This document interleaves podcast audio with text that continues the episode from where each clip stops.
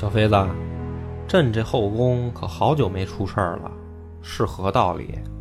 自从娘娘和太后去了，皇后可就跟幽琴家居吊上了。现在御史想死个人，比登天还难。那皇后近来有无新的嗜好？皇后厨艺见长，哎，那刀架子换了吗？尚无安排。把刀架子那螺丝，你懂的。诺。本节目由优琴家居天猫旗舰店冠名播出。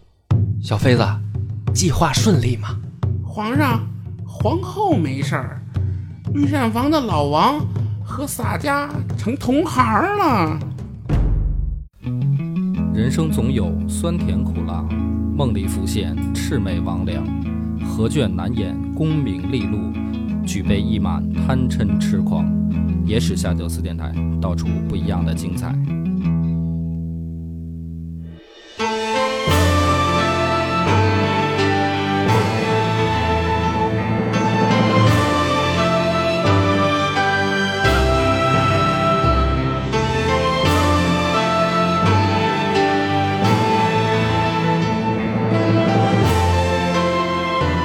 大家好，欢迎收听《野史下酒》，我是主播恶霸波。大飞，老分奶，旁边。呃，按照咱们以往的规律，这一期又到了调剂时间，所以我想了想，聊一个大家应该都能感兴趣的话题吧，就是女人。你自己暴露的吧？你有种别剪这句啊！我可这回没给你挖坑，你自己往里跳。这回聊一聊吃的，吃你自己，你别剪啊，有种。这个聊一聊吃的，这个大飞应该也有一些可以可以聊的这个经验了，是吧？杨贵妃聊回来了啊！啊，怎么你你也是女人？那怎么办？我就我就我让他下台阶儿嘛，对不对？嗯，聊一聊吃的。哎，这个从你们大概的这个经验里边儿，你们觉得古代啊，就说好吃的啊，能想起来什么什么席或者什么宴？就是你觉得古代最席或者宴，席或者宴，或者说菜也行，你觉得我我觉着烤鸭，烤鸭烤鸭这个很晚，清末的时候才有的，不是明朝时候就有。是吗？明朝有那么早吗？咱们现在北京吃的鸭就是从南京带过来的嘛，演变过来的。就是烤鸭了。不是吧？那个烤鸭，烤鸭是跟那个南京的那个做法不一样，烤鸭差的特别多。为什么？第一呢，这个这个北京的这个鸭子是甜鸭，什么叫甜鸭？就愣给塞进去的食。什么肉不是啊？现在不都是饲养的最吗？听我说，最早最早是什么？它是它是甜鸭，它是填进去的食。做成过过做这个制作过程当中啊，它跟别的鸭子不一样在哪儿啊？它这个皮是要充气，跟跟它的肉离开的，嗯嗯嗯嗯，这个对对是不一对，样的地方。我好像看见过那个烤鸭的时候得吹拿嘴，对对对那是吹那鸭子，对对对对吹那鸭皮。所以说，这真正有这个东西的时候，你是清末才有这个东西。嗯，帆儿哥说是烤鸭，飞呢？你这个大厨干过大厨的人，你觉得古代是什么最？你一想起来就是就是现在一想，我跟你说啊，记得最清楚就是烧饼。烧饼啊，对，这东西特别早，嗯，不是说早，是你觉得好，就是牛逼，牛逼。嗯，古代古代你就是小说电视剧都看过这么多，就是你你你觉得你有印象的，蒸熊掌、蒸熊掌蒸鹿眼儿、相声、报菜名儿报菜名儿嘛。啊，报菜名儿。广斌呢，能想起烧来花鸭、烧子鹅、要不要来？腊肉，是吧？啊，是是是，都有都有。这东坡肉是古代的吗？东坡肉，对啊，那不是据说是苏轼发明的吗？我我靠，我还我还真有猜错了，我以为你们会会说一个这个，就是你们没看过我，因为我印象最深的是一个叫就《满汉全席对啊，啊，就是电影？菜名其实就是蛮》，就就是有有沾啊，就是我我看过一个电影，就是那个张国荣演的电影，名字就叫《满汉全席》。嗯然后呢，它里面就是说那个一百零八道菜，然后连吃七天，然后里面有什么熊掌、猴脑、象拔什么的那些嘛，他们就那电影，而且而且拍的就是挺有他那个做菜那个就是手法呀什么的，哒哒哒哒哒，特别特别过瘾。然后我就就是，所以一说古代说什么好吃或者说什么席牛逼啊，我就老是想到满汉全席。所以今天呢，我就猜错了各位的 这个话口了。但是我就生掰啊，就是咱从满汉全席开始聊，大家肯定你是准备一道菜一道菜聊吗？不是，因为我我再往下一说，你就你就你就会失望了，因为满汉全席是假的，嗯，就是实际上没有所谓的满汉全席一百零八道，这个是没有的。嗯、就是《清实录》和《清史稿》里边啊都没有记载，包括《野史笔记》里边都没有记载说有，就是清朝的时候有这个满汉全席，没有这四个字儿就没有出现过，也没有这一百零八道菜什么连吃七天这个事儿都没有。好像比较接近的就是有一个白叟宴，是吧？有千叟宴，啊千叟那个这个咱们后面再讲，这个是我也在准备的当中。这满汉全席它是怎么回事呢？实际上是呃清朝啊刚入关的时候，呃因为饮食习惯跟汉人不一样啊，你想嘛，他们是这个半游牧民族过来的嘛，猎户嘛都是，所以他们的这个饮食习惯，包括他们的食物的一些原料，他们吃的东西跟汉人实际上已经有很大区别了。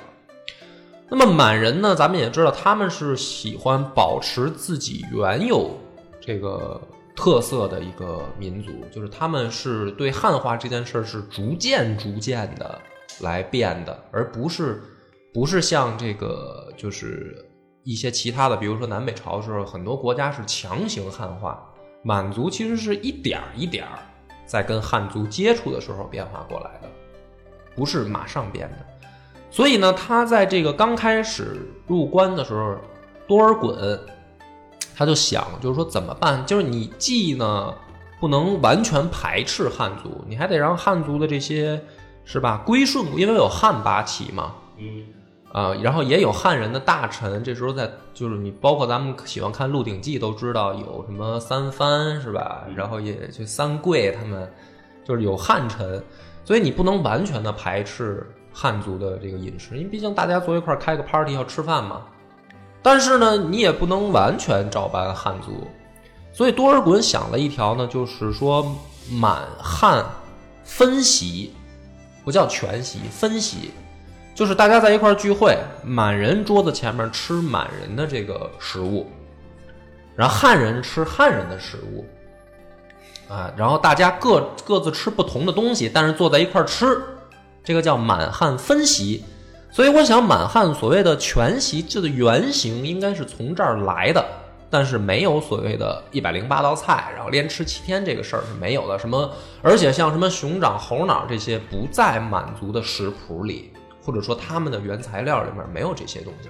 更而且最最是没有海鲜，就海鲜类的在满族一开始是没有的。那么，呃，按照清朝留下来的史料里面说，满族当时跟汉族他们的就不是分餐吗？他们吃的都各自是什么呢？说呃，有没有像这个电影里面讲的，说做出那么多花样的菜呢？满族的这边叫饽饽宴，实际上就是什么呢？就是面食。然后呢，这个是主食，主食的面食呢，它有六等，就是满族人他的这个用餐规格啊，说等级它有六等，前三等是殿餐，什么祭奠的那个奠，就是只有说皇帝死了，就是祭奠的时候要用这前三等的规模的这个东西，后三等的时候才是平常宴会说 party 或者重大场合吃的，这是六等，这是满满族啊。那么这个等级的区别是什么呢？是以面的这个数量来决定的。一等是一百二十斤面啊、就是你不管是做馒头还是花卷还是面条还是这个大烙饼吧，它不是说按照你的这个食物原材料来分等级，它是按照数量，就是一百二十斤是一等，一百斤是二等，就是这一顿饭用多少面，然后再往下依次类推，是这样。然后主食是面食，呃，菜呢有肉，但是肉是什么呢？比如说呃羊啊、牛、狍子这些东西都有，但是什么呢？制作一般都是烤烤肉，都是清真呗，呃，用真食品。对，就是用咱们现在的话说，就是做的最精细了，就是串儿，就是你想烤肉嘛，对，它做到最精细的程度，就是变成咱们现在所谓的串儿。给它穿手上啊，但是更多的呢就是大块儿这样的。然后呢，怎么吃呢？蘸蘸调料吃。呃，满族一般喜欢，比如说蘸这个这个盐啊，或者蒜泥啊，或者酱类的东西，他们这么吃烤肉。哦，你说到这儿，我想起有一情景能解释这个，就是《康熙王朝》里边有一集，就是年羹尧出征的时候，嗯他那个在他的这个军帐里摆了一个大的烤的，不知道是羊腿还是牛腿啊，他拿刀这么片，嗯，就这么蘸着吃，没菜，我就喝点酒。对啊，喝酒它还分有两种，一种就是平常的这种酒，就是咱们所谓的汉族这种酒。然后满族人呢，他还喝这个酸奶酒，这东西我也没喝过啊，但是史料里面记载，就是一般是一餐里面二十二十坛酸奶酒，八十坛普通酒，这是配的饮料。嗯，这个是满族的。然后汉族的同席的时候，他们吃什么呢？也是分等啊，分一二三等。一等里面呢，汉族官员的这个肉就比满族丰富，它包括鸡、鸭、鱼、猪、鹅这五种肉啊，做法就是也就可以有一不光是烤了千变万化，啊，有蒸啊，也也有煮，都有了。这是一等，二等里面少掉鹅，这是满汉人的嘛。三等里面少掉鸭，就是它是按照汉人这边不是按照这个数量，是按照种类来分一二三等的。哎，那么这个是真正啊史料里面最接近所谓满汉全席的这个实际情况，没有像电影里面所说的那么精彩，大家可能就会有点失望了。那这有一个问题，那什么时候他们聚在一起这么分餐吃呢？呃，那这个比如说呃结婚啊，比如说这个重大的喜事儿啊，或者说这个丧葬礼，就是跟咱民间一样，首先是红白事儿嘛，然后是重大的这个节日，老佛爷生日，哎，生日，然后再往下一一一层呢，就是这个有比如说好好事儿啊。那么说到这儿就可以，那接着就聊你那个千叟宴吧。千叟宴是怎么回事呢？嗯、我们最熟悉的清朝皇帝康熙，康熙爷，康熙爷呢六十岁的时候，哎，小玄子这个过生日，呃，说西直门外，就是咱们现在的这个西直门外啊，来了就是好几百个老头儿，从这个全国各地啊赶过来，干嘛来呢？说给皇帝祝寿。于是呢，当时呢，这个就是政府看到了这个情况，因为这个是说白了给皇帝是拍马屁的事儿嘛，你没告状上 访来了。那么就在这个西直门外呢，搭起了这个长棚。长棚呢，先把这些老头安置下来。正好呢，小玄子心情好，哎，说那既然有人来祝寿的话呢，那就明天在这个宫里面啊，请这些老叟们吃饭。于是呢，这是第一次千叟宴的这个契机，在宫里面。嗯，来的这些人呢，最大的有一百多岁的，小点儿也都是七十岁的啊、或者六六十摸着七十边儿的一帮老头儿那这不叫给小玄子祝寿，小玄子才六十岁，啊。那就是过来小玄子观察一下，不是这个，就是说，呃，因为给他打打气，你能活到七十和九十九。对，不是他这个，其实说白了也很好理解嘛，就是说你古代如果人他长寿，证明你国家治理的好嘛。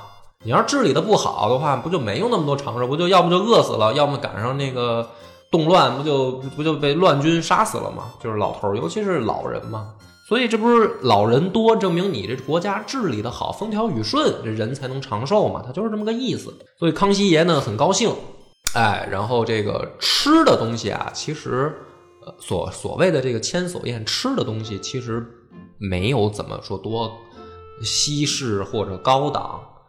我说的这个是我是指菜品啊，没有多怎么怎么着。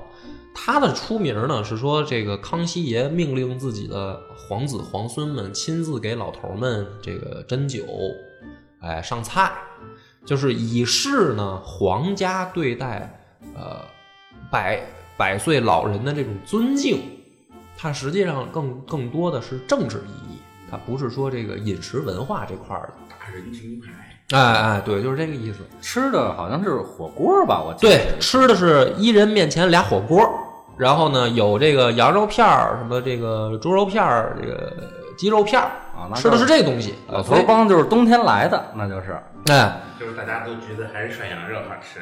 对这个，反正所以从规格上啊，什么这个饮食的这个牛逼程度上，其实千叟宴也没未必多牛逼，咱们规模大。哎，那么这是第一次，第二次是什么呢？就是小玄子六十一岁的时候，六十一岁的时候想起来说，去年呢这个老头们来都挺高兴，政治政治效果不错，哎，各方面反馈点赞的。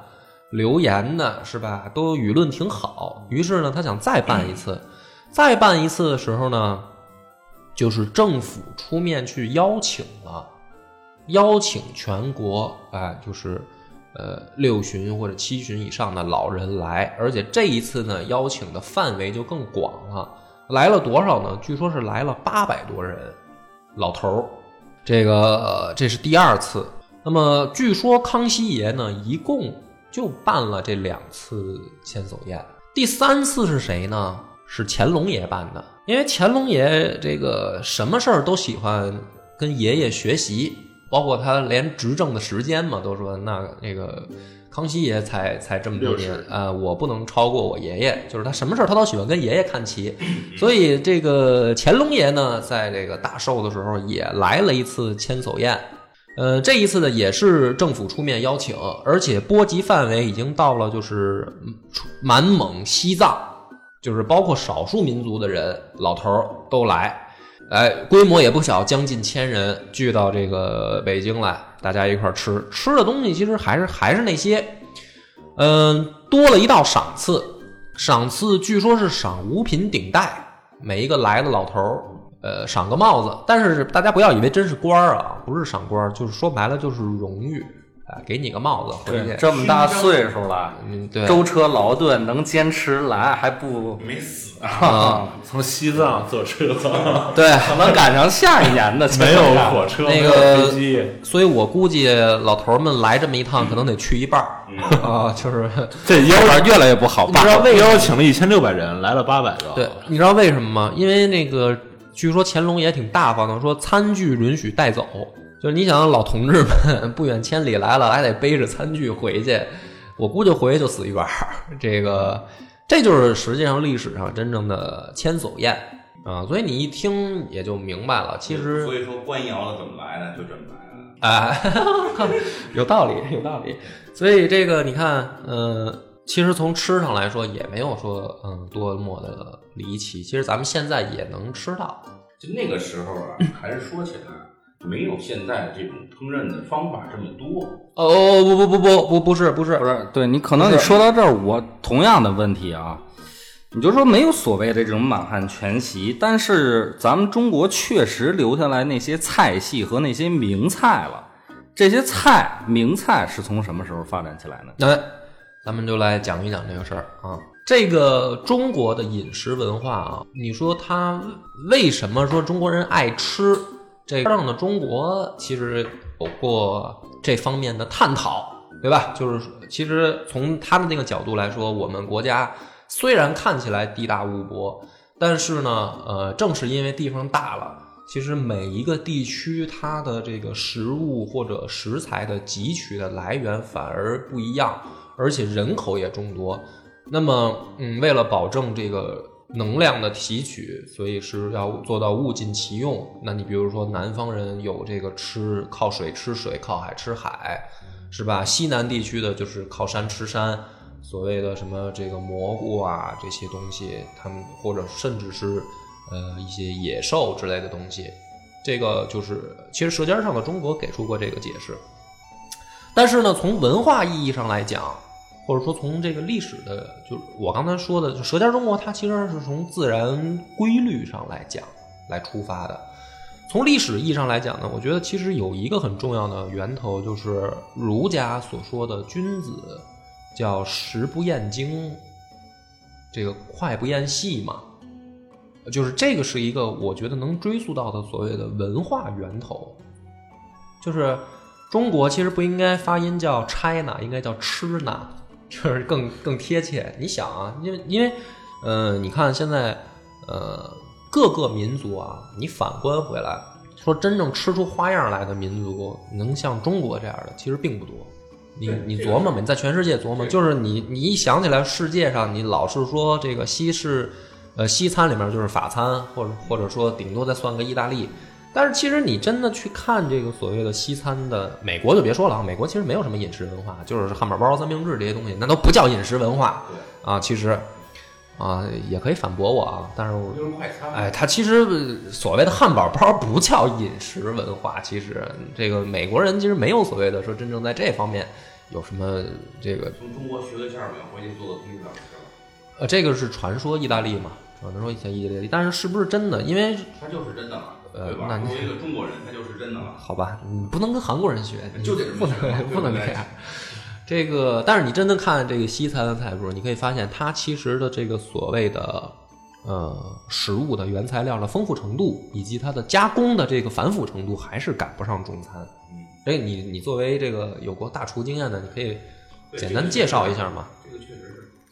哎，我觉着就是西餐跟中餐，原来梁博说过啊，有一点挺不同的，就是中国把烹和调放在一起啊西餐是烹归烹，然后再调。对，这是我我总结了一下，我感觉应该是这样，就是有有兴趣的朋友，你们可以顺着我这个思路，它它这个中餐西餐最大一个区别啊，就是西餐你看了吗？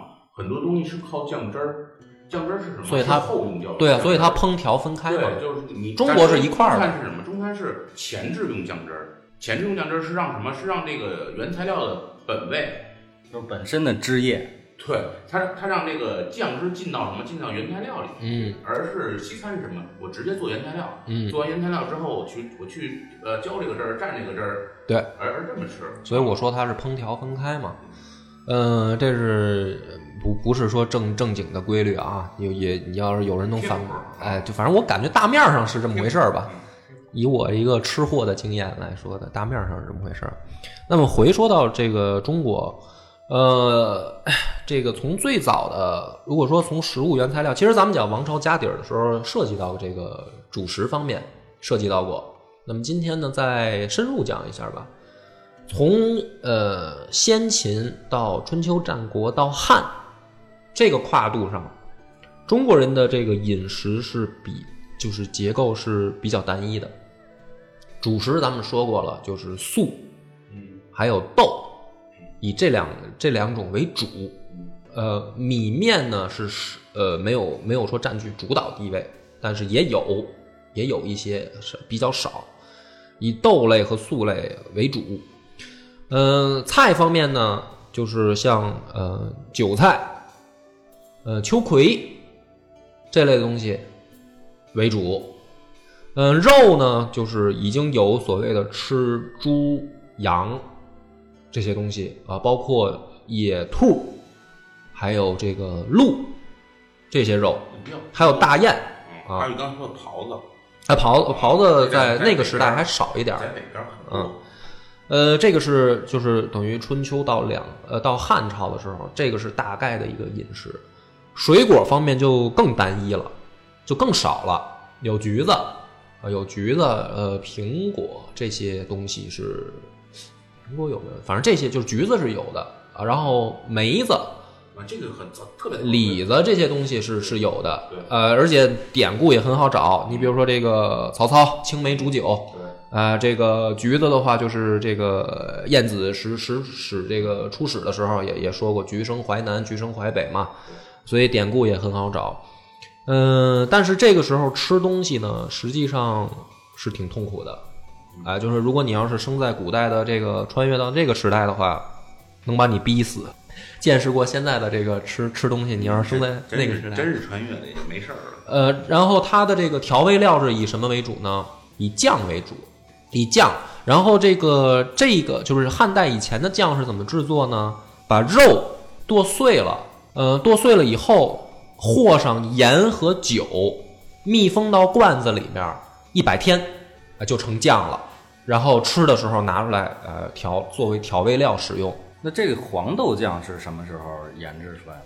黄豆酱大致也是黄豆酱也是特别早了，也是大致也是那个你知道那个个酱油吧？嗯，那个酱油就是就是黄豆酱渗出来的水，那个后来咱们才开始用，嗯之前是没有这个的。呃，然后但是酱的种类在那个时代更多，因为据史料传说啊，这个有人查到过类似史料，呃，甚至制造出了蚂蚁酱，就是它各种肉类都可以做成酱。民族的这一听就是，啊，蚁力神，但是反正这个你一听就知道了，这不贴谱，反正不好吃肯定。呃，那么到了这个唐唐朝的时候，啊，汉朝在东汉的时候，食物种类就开始变多了。为什么呢？这要仰赖于张骞谦儿哥打通了这个西域。西域打通以后呢，从饮食上来说，对中国或者说我国古代的影响很大，因为有更多的食物种类进来了。呃，从瓜果蔬菜上，比如说西瓜、呃葡萄、黄瓜、哈密瓜哈密瓜这些东西，然后这个食物上，比如说胡饼，西域西瓜是西西瓜是从西域过来的吗？新疆嘛，是是吗？啊是啊，哦，嗯，就是在东就是东汉的时候，这些这些水果从西域传到的中国开始出现了，哎，所以呢，如果你生在这个东汉的时候，还是相对来说可以调整一下口味的了那不是一般人能调整的。啊。对，但是也不是一般人能调整。全那个调不起。哎，所以你聊到这儿的时候，你看，就是这个这个新拍的《大军师司马懿》里面有一个细节，在这个细节上还原的很好，就是这个曹丕在那儿吃葡萄，有这个情节，对吧？这个就贴谱啊，他是确实有那个时代应该能见到葡萄了，就已经传入中国了。而且他那个拍的吃葡萄，别人都没见过呢。啊，对啊，就是一般老百姓是见不到的嘛，所以你要是还得穿越在贵族家庭啊，才才有有有谱。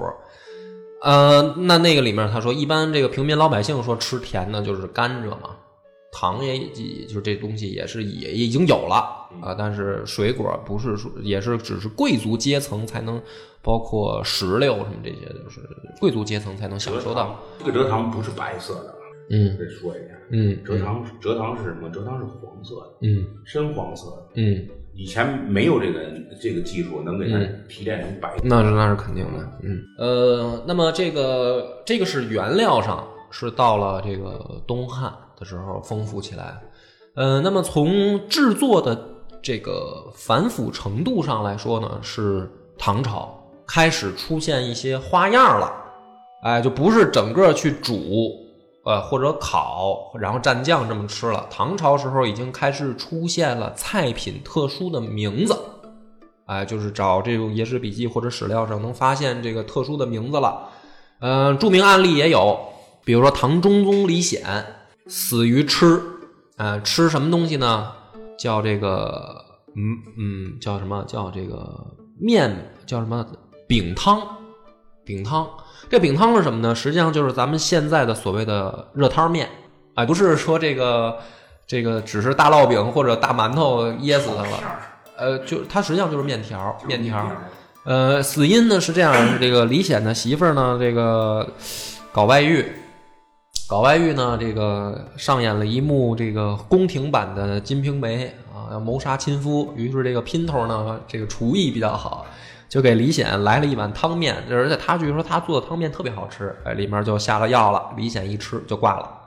啊，这个是从史料上也可以发现，就唐朝的时候，真正开始对呃食物的加工方面下功夫了，开始啊。然后你看影视剧里边也可以看出来，唐朝的时候说白了，也就是咱们国家所谓的汉唐的时候是汉，实际上是军事上强横，从唐的时候才真正是所谓的物质上相对丰富一些。所以那有钱了嘛，就研究一下这个这个吃，这个是合理的。呃，但是唐朝已经开始研究吃的这个工序问题，但是其实并不是说它就已经到达了多好的程度，哎，就是也还是比较糙的。说到达再往上一个台阶儿是什么时候呢？是宋朝。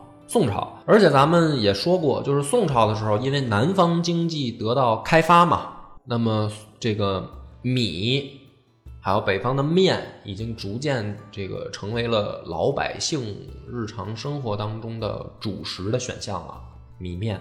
而且这个经历过唐朝以后，宋代在食物的这个加工上更下功夫。从宋代的，因为从唐代就已经出现了所谓的馅儿饼，就有了。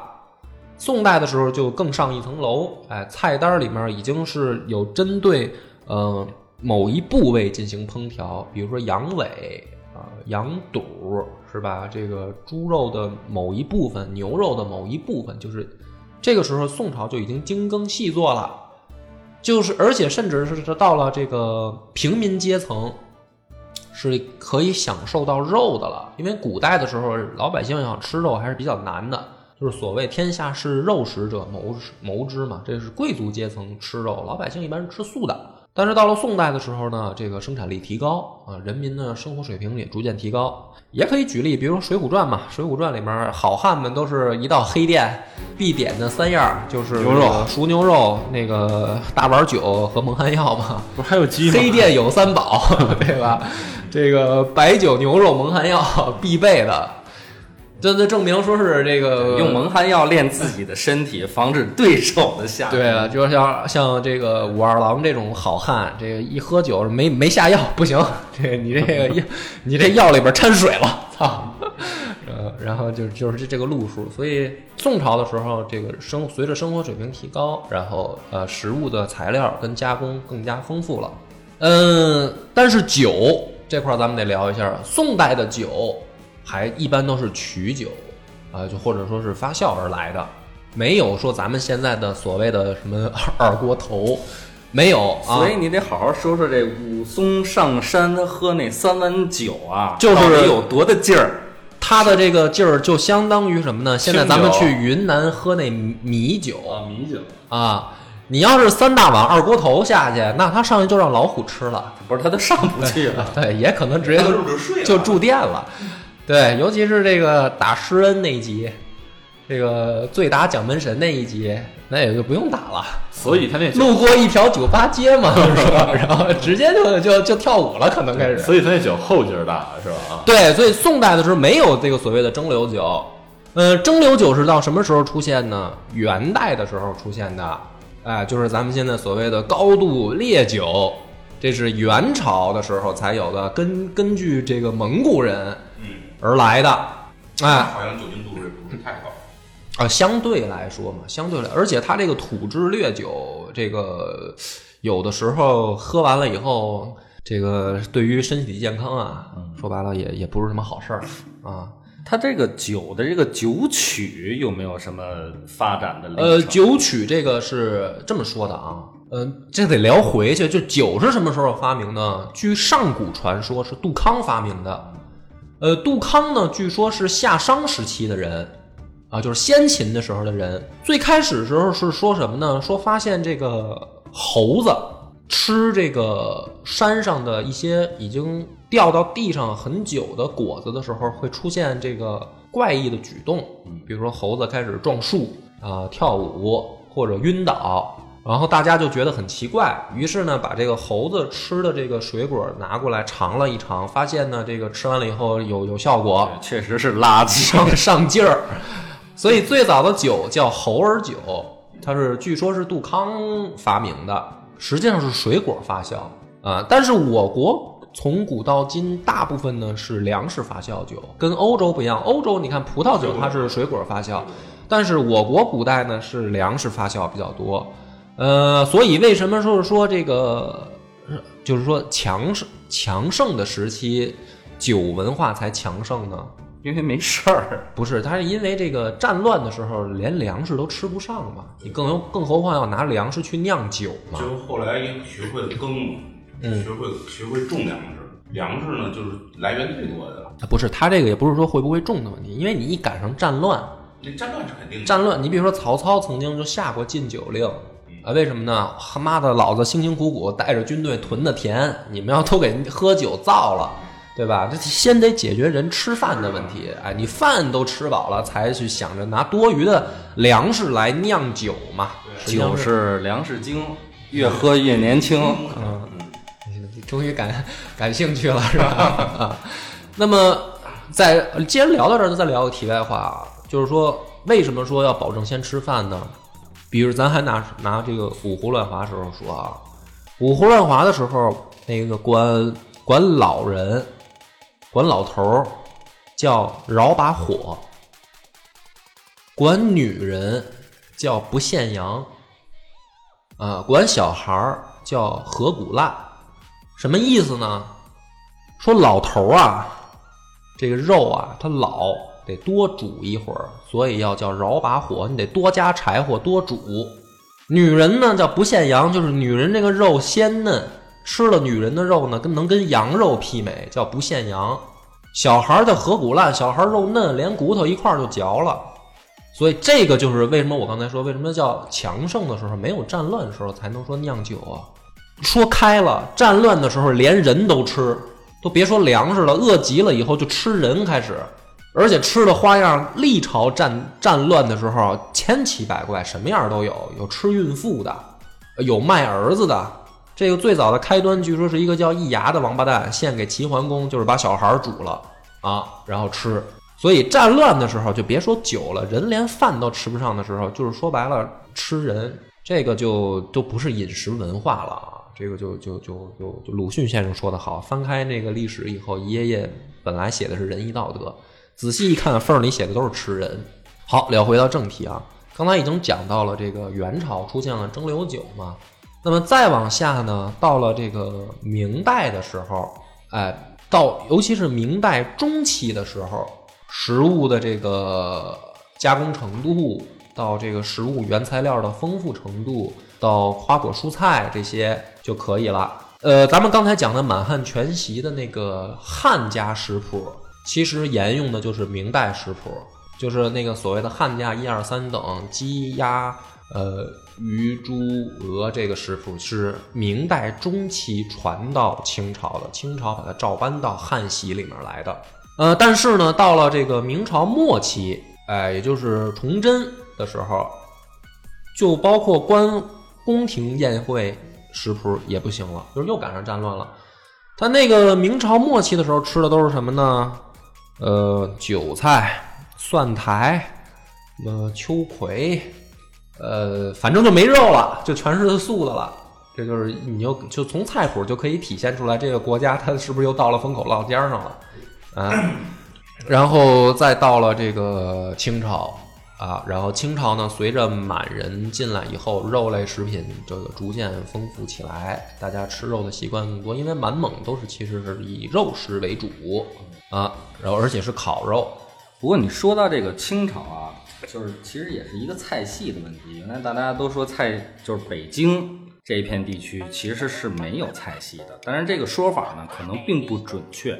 就是北京有一种菜叫堂子菜，啊就是八大胡同里嗯以温补壮阳为主嗯的嗯 这些菜系，只不过现在失传了。听说过，听说过，但是是，据说是有这么有这么个东西，但是这里说一个问题，就是他吃的这些东西很多都是动物的内脏，嗯，这个跟国外有很大的不同他。这个跟饮食习惯，我觉得是特别特别的，饮食习惯特别重要。所以就是说，中国人什么时候开始研究吃这个动物的内脏，还有鞭呀这些重要的这个给你来，正好你把这个话题岔到这儿呢，那就接着来说，从内脏这个事儿来说啊，呃，吃什么东西这件事儿，呃，如果刨去自然因素啊，刨去自然因素，因为咱们说的是野史嘛，如果从历史的角度来看呢，源头可以追随追溯到周公，就是周礼。呃，周礼里面是这么规定的啊，从这个先秦到西汉，或者说两汉吧，吃内脏这件事儿是这个在礼仪流程里的。哎，呃，这个当时的人结婚，结婚，那、这个就讲的也是有一个婚丧嫁娶啊。当时的人结婚是这样，你看咱们现在的这个婚礼，所谓的中式婚礼，跟这个两汉或者两汉之前是完全不一样的。两汉之前的婚礼是这么来办的：第一个呢，没有宴请大量的宾客，或者说就是一家子再叫上周边的一些邻居或者少数的亲戚朋友来家里面，整个的气氛呢也是严肃的，而不是这个喜庆的。为什么呢？为什么？因为婚姻是坟墓啊。呃，因为在这个两汉以前呢，这个小两口成婚，意味着要来管家，哎，就是说父母掌管这个家的这个主动权就要交给子女了，因为大家是住在一块儿的，不是咱像咱们现代人说这个小两口就出去住了，还是住在一块儿，哎，这家以后就交给你们小两口来管了，都成年了，成家了，所以他这个从仪式上来说，更像是一个交接仪式。而不是说这个庆幸小两口要喜结连理这种事儿啊，它是两个家庭的这个 说白了主导权交接的这么一个仪式，所以并不是特别喜庆，它实际上是一些严肃的。严肃的这个过程当中呢，就要订立礼法，就是既然是一个有仪式，要有仪式感。中国人其实是还某些时候是比较具备仪式感的。那么按照这个礼制来说，这个婚礼要怎么办呢？从食物上是这样的啊。呃，先这个煮一头猪，这个猪呢要切成两半儿，就是一头猪切成两半儿，一半呢叫半片儿，一头猪切切成两半，然后搁到这个水里面煮，而且要把猪蹄子砍掉，就是不带猪蹄子。为什么呢？据说也是周公定的，说周公嫌猪蹄子脏，所以呢把猪蹄子砍掉，搁到水里面煮，煮出来以后呢。这个两对新人要吃什么呢？要吃这个脊柱最中间那一段吃这个东西，这是仪式，不是说为了好吃，吃吃这个，还要吃什么呢？吃猪肺，哎，要吃内脏。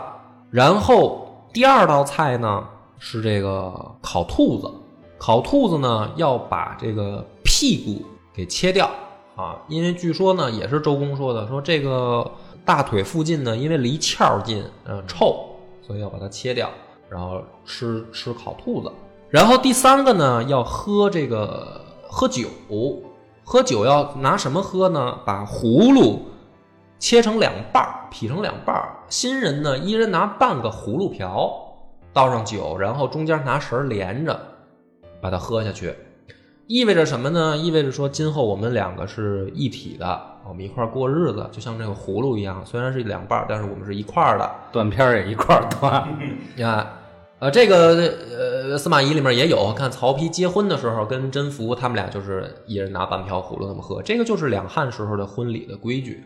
然后呢，这个三样东西做完，新郎呢要先这个咬一口这个猪肺，那你那玩意儿你你想象吧，好吃不了。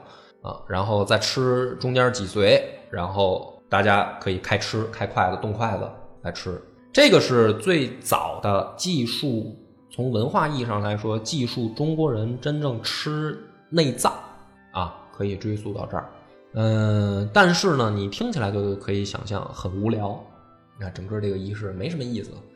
真正说这个咱们现在的这个中式婚礼。是从什么时候开始出现和流行起来的呢？是从宋朝，哎，是从宋朝才有的。说像现在这个过新请这个请新娘子啦，做这个放鞭炮是吧？然后这个穿红，然后大家这个热热闹闹的什么的，这个是从宋朝宋朝的时候才开始，哎，有这么这个玩法的。这是民间老百姓，呃，讲完了，这是民间的仪式感啊。再讲讲这个贵族吧，所谓的皇家。或者说这个王公大人呢也得吃饭开 party，怎么个吃法呢？就是这么说吧，范儿哥，你觉得啊，这个这种高级宴席最重要的事儿是什么？古代高级宴席最重要的事儿，我觉得是座次吧。嗯嗯，还有这个服装，嗯餐具，嗯这些东西，因为追求仪式感，跟平民要有差距嘛。啊，对，说得好，落了一件就落了一件，洗手。